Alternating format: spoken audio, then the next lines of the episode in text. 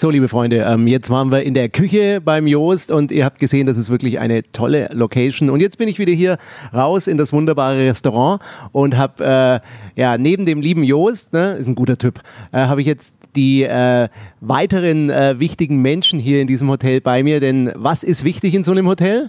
Was ist wichtig? Essen und Trinken. Und äh, ohne den beiden, die wir hier jetzt bei uns haben, geht im Prinzip, was das Thema Trinken angeht, gar nichts. Ne? Denn die beiden sind hier im Hotel verantwortlich, das müssen wir jetzt mal auf Englisch machen, ja, die beiden sind verantwortlich für alles, was es an Flüssigkeiten gibt, wenn es alkoholisch ist zumindest, denke ich. Fürs Wasser nicht, ja, für dieses so Sofitel Wasser nicht, aber uh, you are responsible for all drinks here, ja, in the hotel, but not uh, for so Sofi for so water, I think, yeah. You're responsible for everything, alcohol and so on in this hotel. I'm um, very happy to have you here. Uh, good evening, and uh, you could uh, tell our listeners and viewers your names. Um, so I am Park Society restaurant manager. My name is Thomas. I come from France, and I used to grow up in Switzerland. So I'm here in charge of the bar and the restaurant. And you are here sommelier, yeah? yeah as well as Sohai. We do both have a sommelier background, so that's why we're here. Genau, also nice to meet you here, and um, I must say, also it's a great hotel, yeah. I love it very much, and uh, I think here in the hotel you have really the finest drinks. Yeah, is this right? The finest drinks. What uh, drink selection you can offer your guests here in the hotel? So basically, about So Sofitel, uh, what you need to know is that uh, we do have a huge, huge wine list selection, more than 150 uh, reference of wines here. Yeah. Uh, as well in terms of cocktails and liquor as well. We have a huge selection in terms of whiskey and um, um, as well about the French cognac and Armagnac because we're part of a French company.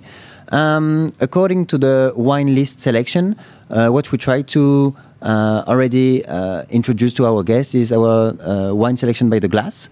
So that's why we do have a very nice uh, short list selection of white wine and red wine by the glass, four of each, and we just choose some very specific suppliers with very uh, specific different taste and flavors coming from all around the world. Okay, let's say that our two uh, highlight in terms of wine by the glass for the red wine, it should be a Shiraz from France, from Languedoc-Roussillon, by a Thai supplier okay, which is the, the best seller of the wine by the glass we do have here in the Park Society restaurant. And as well for the white wine, we chose something very original to match with uh, Chef Joost's cuisine, which is a Riesling. There is a Thai company called Riesling. They import only Riesling wine here. So that's why we choose this 100% Riesling German wine to match with our uh, the, the East Miss West right. from Chef Joost. And this is, let's say, the top selection we do have by the wine here.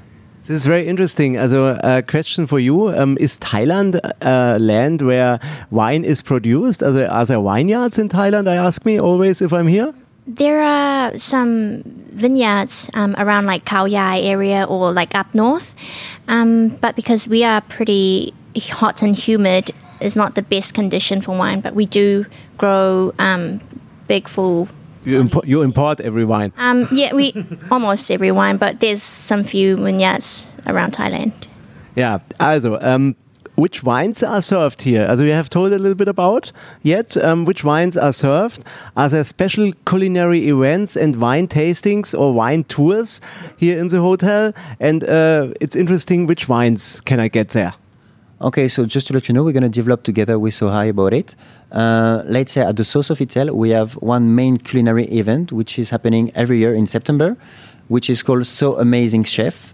Okay, this year is going to be the seventh edition. Mm. Okay, and so for that event, So Sofitel is welcoming from uh, some Michelin star chef from all over, all over the world. Mm-hmm. And so every night, all the chefs are doing their signature dishes and signature menu and with our wine supplier and as well with all the beverage team in the hotel, we do pair all the wine we do have for that event. And this is a good way for us to challenge our supplier to let our guests discover some new uh, references about the wine. And yeah, this so this year is going to be in September, and this is the top highlight about the wine and dine culinary experience you can do in Bangkok, and especially at Sofitel Bangkok what bandwidth you have with his chefs. Is it interesting to find the right wine for the dish and the chef? I mean, I guess um, first of all, we have to try every single dish and see what goes with what wine. And we're pretty, um, I, th- I think we're pretty adventurous with our pairing. Like we don't stick to the classic, you know.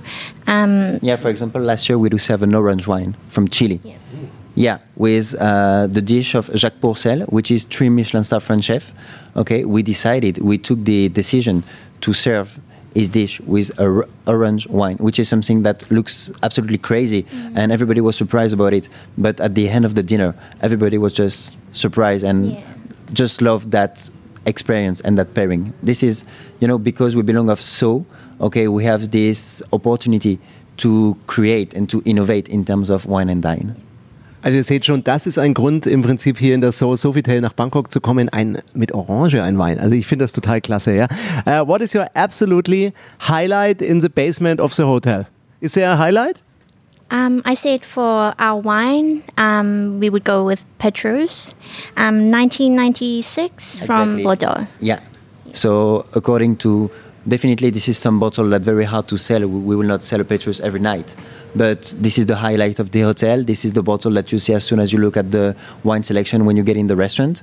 So this is a reference that every French restaurant and every fine dining restaurant should have because you might have some guests you know people who come here come here to celebrate and to have a very specific experience. So for any specific experience means any specific and exceptional wines. So in terms of wine the petrus is the top one we do have.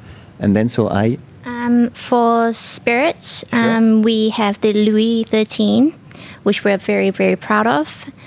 Do you want to talk yeah so louis? XIII is the most famous uh, french cognac you can find in the world okay so we do have here the bottle display in the hotel so same for the Petrus, like for any specific event, we'd have some guests who would love to discover the French culture. Okay, they would love to get a, let's say, a glass of two or four centiliters of the Louis XIII, which is the best cognac you can find all around the world. Also if you want to get something special, come here to So Sofitel, wenn ihr was ganz Besonderes äh, haben wollt. Ihr seht das. Dann kommt hier nach Bangkok in das So Sofitel und äh, very kind persons yeah, give you some tips, yeah, the secret tips of your cellar, ne? and uh, you are never alone here in this hotel. I must say. Um, also in the field of liqueurs, I have heard and I have seen these days, the So Sofitel is excellently posi- positioned uh, and has many treasures the guests can discover. Uh, what can you recommend to our listeners and viewers in this area? So let's say here we do have the Hi-So rooftop bar, which is definitely a cocktail bar with one of the best view in Bangkok you can have. So the idea in terms of cocktail strategy and liquor strategy is to try to highlight the local products. So our cocktail selection is based on local products. So that's why you can find some watermelon basil margarita based on tequila. Uh, we do have the dragon caipirosca, which is kind of caipirosca. Yeah, Yeah. maybe you can talk a little bit about the dragon fruit. Yeah, um, we have the local. dragon fruits, which is um, like pink looking thing, and inside there's um, white flesh with black dots. So it's really interesting and really um, different uh, textures. So It sounds dangerous. it's pretty, and it's If you drink too much, it starts to be. and like local fruits like lychee and star fruits. Yeah, and we incorporate that with our um, cocktails and good quality spirits. Yeah. Yeah, this is the main idea. So, as so I say, we have the Starry Night cocktail, which is based on brandy and starry fruit, star fruit. The Dragon Caprioska, so based on top quality vodka with um, dragon fruit. The lychee and rose cocktail, so fresh lychee juices, lychee fruits with some rose petal and rose syrup, which is something uh, girly, easy to drink, and Instagrammable. This is something very, very important for us. And now you are here in So Sofitel Bangkok, a very modern hotel. I think not uh, so uh, traditional. Uh, many young people here auch in the hotel, I must say. Um, uh, has a worldwide trend um, of craft beer arrived here in the hotel? I know uh, you prefer wine like mine, I think, uh, um, but but I think it's a trend. Yeah, it arrived here in the hotel. Not quite yet, but we're actually working on that. Um, Yeah, so talking about the craft beer, definitely this is a new trend which is uh, coming in town. Okay, so as So Sofitel, uh, we want to be uh, at the top of the new trends. Okay, this is something we are definitely looking for.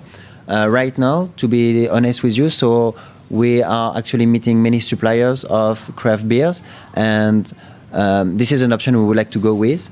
But definitely, uh, we need, you know, every um, every new uh, alcohol or whatever you want to do with So Sofitel, it needs to match with the brand of So, the spirit of So, the flavor of So, the color of So. So that craft beer have to match with the entire concept of So Sofitel. That's why we're right now um, just uh, meeting all the supplier, explaining them what we expect from them, what is the philosophy, the identity, the DNA of So Sofitel, and following that, definitely we will go with craft beer, which is probably going to be maybe on the top floor of So Sofitel. So the idea should be to get a craft beer bar, a craft beer, beer, Beer bar. sorry, facing Bangkok, which should be something very unique in town.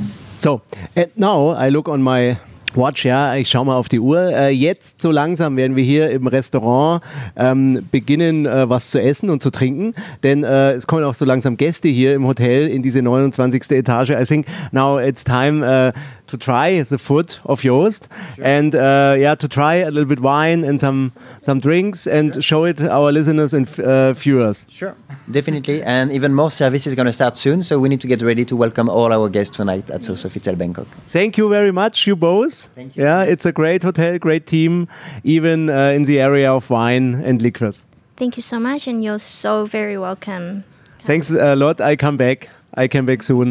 In Thai, what what does you say if you want does, uh, that somebody comes back? Um, ยินดีต้อนรับกลับมาค่ะ Thank you very much. Thanks a lot. Thank you very much. Thank you very much. And please feel free to join us here anytime.